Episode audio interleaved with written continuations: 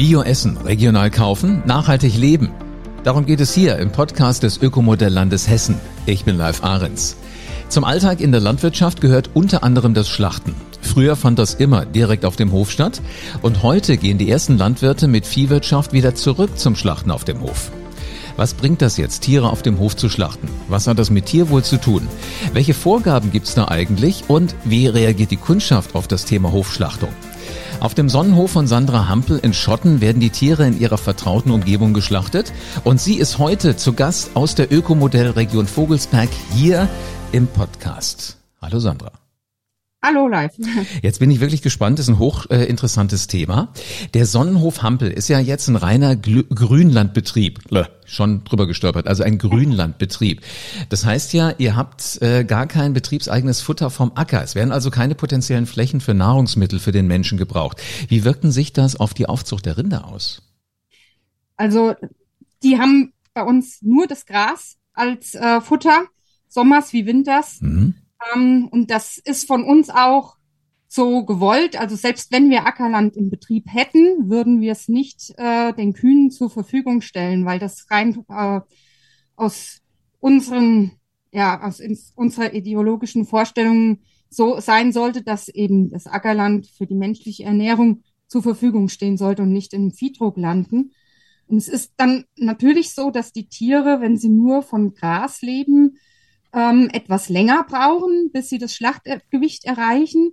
Und wir auch deshalb in der Rassenauswahl ähm, jetzt nicht die äh, sehr große Tiere gewählt haben, sondern eher mittelrahmige Rassen, also Angus und Hereford, äh, die eben mit solcher Situation auch gut klarkommen und trotzdem noch äh, gute Schlachtkörper ausbilden. Inwiefern ist denn das für so ein Tier auch gesund, wenn sie es im Grunde genommen sein Futter, ich sag mal jetzt selbst suchen muss? Die müssen ja nicht wirklich suchen, ist ja überall da. Aber wenn die ja, so ein Stück weit selbst dafür verantwortlich sind. Ja, also diesen Sommer war es jetzt nicht überall da. Da war es schon etwas äh, schwierig mhm. mit der Futtersuche auf der Weide. Aber es ist schon so, dass die natürlich ähm, mehr auswählen können, was ihnen schmeckt. Das wird natürlich als erstes dann auch gefuttert und die gehen auch, da wir im Vogelsberg zu Hause sind und sehr viele Hecken haben, auch gern mal dann ans Gehölz und fressen da äh, junge Triebe oder Blätter. Und ich denke schon, dass das für die Tiergesundheit, diese Vielfalt vom Futter, also das, der, der, der Grünlandaufwuchs bei uns ist ja sehr, sehr vielfältig mit Kräutern durchsetzt und dass das für die Tiergesundheit schon sehr, äh, sehr hohen Stellenwert hat. Ja, also wenn, wenn jetzt Tiere zuhören könnten, würden die wahrscheinlich denken, Wahnsinn, so ein Buffet kriegst du jetzt nicht überall. ja, ja, und vor allen Dingen auch die äh, Bewegung und das draußen in der Sonne steht. Also Sonne hatten wir ja dieses Jahr mehr als genug, da haben die eher den Schatten aufgesucht. Mhm. Also das ist mit Sicherheit auch in der Fleischqualität äh, zu merken. Ja. Wahnsinn. Sag mal, wie lange haltet ihr die Rinder auf der Weide? Wenn es möglich ist, stehen die bei uns von März bis Weihnachten auf der Weide. Hm, kommt immer sehr drauf an, wie die Futtersituation eben ist. Also dieses Jahr durch die Trockenheit ist der Aufwuchs jetzt äh, im Herbst sehr gering und wir werden die Flächen mit Sicherheit schon Mitte, Ende November alle abgeweidet haben. Dann müssen die natürlich eher aufs Winterfutter, also aufs Heu und auf die Grassilage und zurück in den Stall. Was dann auch heißt, genau, ihr wollt gerade sagen, also drei Monate sind sie definitiv immer so von um Weihnachten, sagtest du gerade, bis Ende mhm. März sind sie dann tatsächlich im Stall. Ja, also Stall ist bei uns sehr variabel, also das geht von äh, Unterständen an der Weide, wo sie trotzdem auf der Weide eben zugefüttert werden und eben diesen Unterstand als trockenen Liegeplatz haben, bis hin zu ähm, Stallungen hier direkt am Haus, die dann wirklich so zu sind, in Anführungszeichen. Also, ähm, dass das Tier jetzt keinen Weidezugang hat. Es hat zwar einen Laufhof, kann trotzdem weiterhin ähm, vom Klima her die Außentemperatur wahrnehmen, aber es ist jetzt eben bei manchen Stallanlagen bei uns jetzt nicht mehr der Weidegang möglich. Mhm. Diese neun Monate, die die Tiere dann hauptsächlich auf der Weide sind, ist das auch die Zeit, die die Kälber bei ihren Mutterkühen bleiben? Also bei der Abkalbung haben wir das ganze Jahr über Abkalbungen. Das heißt, äh, es sind immer Kälber an irgendwelchen Kühen. Ähm, die einzige Zeit, die wir jetzt äh, zusehen, dass die Kälber nicht unbedingt in diesem Abschnitt kommen, ist Januar und Februar, weil wir eher die Abkalbung auf die Weidemonate legen, damit das Tier bei der Abkalbung mehr Platz hat, mehr Hygiene da ist, also kann nicht nur im Stallmist rumläuft, sondern eben draußen auf der Wiese sich auch einen sauberen Platz zur Abkalbung suchen kann. Mhm. Und da haben wir sehr gute Erfahrungen mitgemacht, beziehungsweise mit der Winterabkalbung eher negative, dass wir dann mit Kälberdurchfall Probleme bekommen haben. Und die Weideabkalbung ist für unseren Betrieb eigentlich bisher die beste Lösung gewesen. Jetzt hilf mir nochmal weiter. Also ich habe eine Vorstellung, was Ab Abkalbung heißt. Also äh, da trennen sich äh, Mama und Kind. Ist nein, nein, das ist, wenn dieses Kalb geboren wird. Ach so, okay. Also ah, die, verstehe. Die, also die kommen Geburt Abkalbung heißt Geburt. Verstehe. Ist, ist das ganze Jahr über, mhm. also äh, werden Kälber geboren bei mhm. uns. Also wir haben auch das ganze Jahr über die Bullen mit in den Gruppen. Mhm. Müssen natürlich immer mal umgeschichtet werden in in äh, neue äh, Kuhgruppen, wo, wo ähm, Kühe mit neu, also mit jungen Kälbern sind, die, damit die wieder gedeckt werden. Ähm, aber Abkalbung findet eben das ganze Jahr über statt. Äh, außer jetzt Januar, Februar, da äh, haben wir, versuchen wir, indem wir die Bullen rausnehmen aus der Herde für eine gewisse Zeit oder was heißt rausnehmen, also in, in Gruppen lassen, wo die Tiere sowieso schon ähm, trächtig sind, äh, versuchen wir diesen zwei Wintermonate eben von Kalbungen ziemlich frei zu halten, damit die Kälber, wenn sie geboren werden, eher draußen auf der Weide geboren werden, um okay. dort die Kälbergesundheit zu fördern. Also gleich da sind, wo es gesund ist und wo, wo sie sich wohlfühlen sollen, die nächsten dann neun Monate.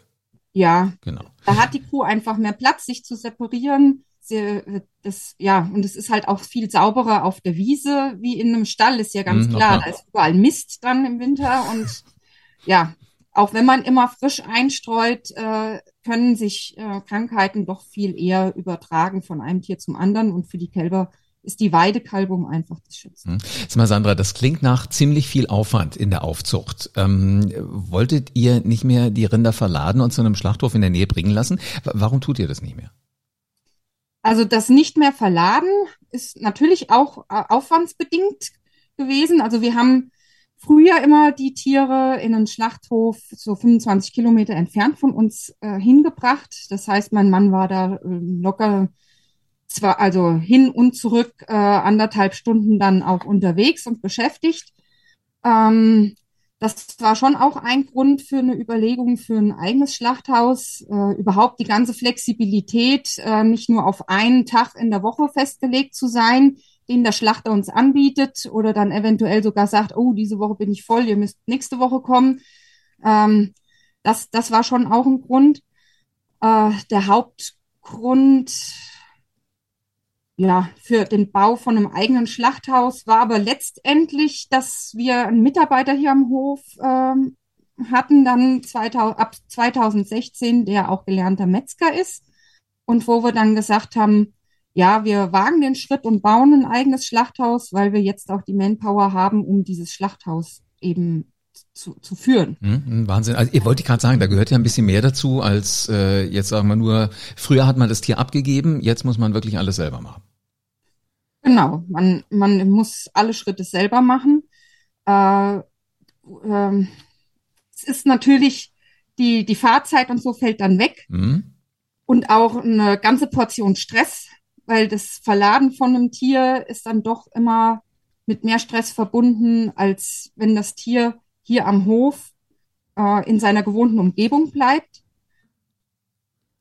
Und ohne, aber ohne die Manpower ja, also das ist eigentlich der Hauptbeweggrund, okay. ähm, der dann letztendlich zum Bau des Schlachthauses geführt hat. Hm. Wo lagen denn die größten Hürden in der Umsetzung, als ihr da dran war zu überlegen, machen wir es, machen wir es nicht und als dann gebaut wurde und als ihr dann entschieden habt, ihr macht selbst?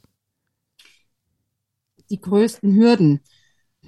Also eine Hürde ist natürlich schon auch äh, der finanzielle Aspekt. Das muss ja auch alles gestemmt werden. Das mhm. war ja jetzt auch nicht gerade ähm, günstig, das Schlachthaus zu bauen. Es muss, mussten ja etliche Sachen auch über Firma äh, ge äh, gemacht werden, um da Gewährleistungen, TÜV und so weiter zu bekommen. Hm, eine Hürde, ja, ist natürlich auch immer ähm, die, die wirkliche dass man eben vom Amt auch wirklich das Ja kriegt, ja, ähm, so und so geht's und sie, sie können ein Schlachthaus bauen. Das war natürlich auch eine Hürde. die, ähm, die wir stemmen mussten, was, was ja anfangs schon manchmal ein bisschen schwierig war, weil eben kompetente Personen auch nicht immer so in dem Bereich vorhanden sind, wenn man Fragen hatte zum Bau und wie, wie überhaupt alles gemacht wird dann mussten wir schon auch ein bisschen suchen. Wir haben uns dann viel auch bei anderen Betrieben erkundigt, die das schon so machen, mhm. haben uns das dort angeschaut. Ähm, ja, aber wie schon erwähnt, die Haupthürde sind eigentlich die personellen Hürden, dass man die Arbeit, die dort dann eben stattfindet, auch wirklich bewältigen kann. Und okay, da, lass uns da doch mal ein bisschen weiter reingucken, weil da bin ich neugierig. Welche Aufgabe nimmst du jetzt, wo jetzt alles steht?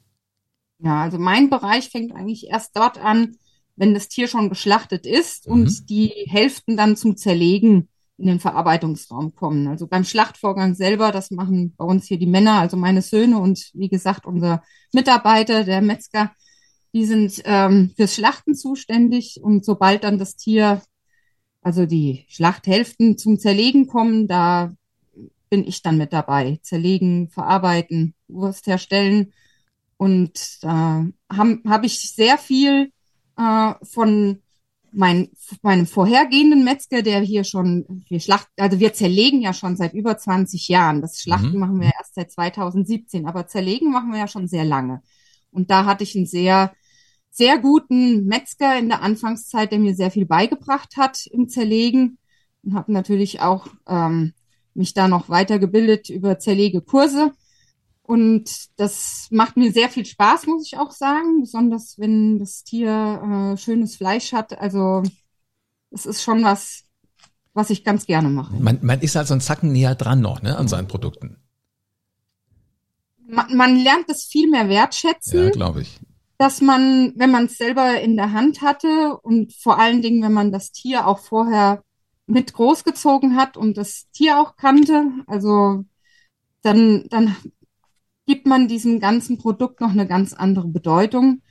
Und deshalb finde ich es auch gut, dass wir hier ähm, doch immer mal wieder Besuch haben, dass sich Leute das auch anschauen, wie wir arbeiten und wie wir schlachten, wie das alles vor sich geht, weil ich schon der Meinung bin, dass bei dem Kauf von irgendwelchen abgepackten Produkten, jetzt im Supermarkt zum Beispiel, dieser Bezug zum Tier ja sehr, sehr weit in die Ferne rückt und das vielen auch fehlt.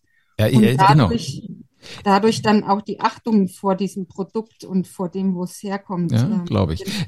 Und das funktioniert ja folgendermaßen. Ihr habt ein großes Fenster an dem Schlachtraum und dadurch kann ich ja sowohl äh, die Tötung als auch das Zerlegen von außen angucken. Genau. Ähm, wie reagieren die Menschen denn darauf? Mm, also ich habe schon öfter jetzt, also mache ich eigentlich mit Vorliebe, dass wir schlachten, wenn wir hier Verkaufsnachmittag haben. Mhm. Und dann wirklich die Kunden kommen zum Kaufen und im gleichen Moment eben nebendran die Schlachtung stattfindet. Äh, ganz bewusst so gewählt, damit eben die Menschen es wieder sehen. Es muss ein Tier getötet werden, damit ich Fleisch essen kann. Und die Reaktion ist oft sehr, also eigentlich ist die immer positiv. Klar, manche sagen, ah, ich mag jetzt doch lieber nicht hingucken, das ist nichts für mich. Muss ja auch keiner. Also man muss sich nicht anschauen, aber man wird trotzdem daran erinnert in dem Moment. Und gerade bei Familien mit Kindern habe ich es erlebt, dass die Kinder sehr unbefangen mit dem Thema umgehen, dass sie sehr neugierig und interessiert sind, viel nachfragen ähm, und dieses, die, äh, dieser Moment von, oh, es ekelt mich oder es, ähm, ich kann das nicht sehen, eigentlich eher bei den Eltern, also bei erwachsenen Menschen zu finden Spannend, ist. Spannend, ja. Sag mal, das Töten von Tieren ist ja ähm, für einen zunehmenden Teil in der Bevölkerung jetzt nicht so gewollt. Hast du ja gerade schon gesagt. Ich möchte gern Fleisch haben, aber ich möchte gar nicht wissen, was da so vorher passiert. Welche Auswirkungen hatten das bei dir, bei deinem Mann, bei deinen Söhnen auf den Fleischverzehr, dass ihr ganz genau wisst, was für ein Stück Fleisch auf dem Teller so alles notwendig ist? Also obwohl wir jetzt hier eine Schlachtstätte haben und äh, genau wissen, welches Fleisch wir essen, essen wir jetzt nicht unbedingt viel Fleisch. Also es ist schon eher selten, dass wir ähm, ja Fleisch essen. äh, und wenn dann aber schon auch mit Genuss. Und es ist wirklich so, dass wir, wenn wir auswärts Essen sind auf irgendwelchen Feierlichkeiten oder so. Also ich sage immer, ich bin ein Fremdvegetarier, ich esse nur, was ich selber ähm, geschlachtet habe oder auch kenne. Also das ähm, also auswärts isst du eher kein Fleisch, aber wenn es ja. bei euch wirklich direkt aus der Schlachtung, aus der Metzgerei dann äh, in die Küche kommt, das äh, nimmst du dann auch gerne. Ja, das nehmen wir schon, natürlich, mhm. ja. Aber ich finde es spannend. Also du wirbst ja eigentlich für so einen bewussten ähm, Fleischkonsum. Ich habe noch nie, was, wie hast du das gerade genannt? Fremdvegetarier? Ja, also ja, das sage ich immer so. ja. Ja. Also finde ich klasse, den Gedanken mal zu sagen, bewusst essen und vielleicht den Fleischkonsum auch ein bisschen reduzieren. Dafür dann aber höchste Bioqualität. Also Klasse statt Masse kann man da sagen, ne? Ja, geht ja nicht nur um Bioqualität, es geht ja auch darum, was, also natürlich ist in der Biohaltung dieses Tierwohl und alles viel, viel höher gesteckt ähm, als im konventionellen Bereich. Aber es geht ja auch darum, was wir am Anfang schon gesagt haben, was frisst denn das Tier überhaupt? Sind das jetzt wirklich Produkte, die ich extra für das Tier auf dem Ackerland angebaut habe, obwohl ich dort eigentlich auch Lebensmittel für den Menschen äh, anbauen könnte? Oder sind das eben diese Randbereiche, ähm, wie jetzt hier diese Mittelgebirgsgrünlandlagen, wo das Grünland eben da ist und wo man diese Bereiche nutzen kann, um trotzdem noch ein sehr gutes Lebensmittel zu mhm, erzeugen mhm. und gleichzeitig auch für die ähm, für die Natur dann auch was zu tun, weil ein weidendes Tier mit einem Kuhfladen auf der Wiese, das äh, sind ja auch ganz besondere Biotope wieder für für Käfer und ähm, kleinere Tierchen. Also da baut sich ja auch ganz viel Artenvielfalt auf. Also dieser Kreislauf funktioniert wieder, ne? finde ich spannend.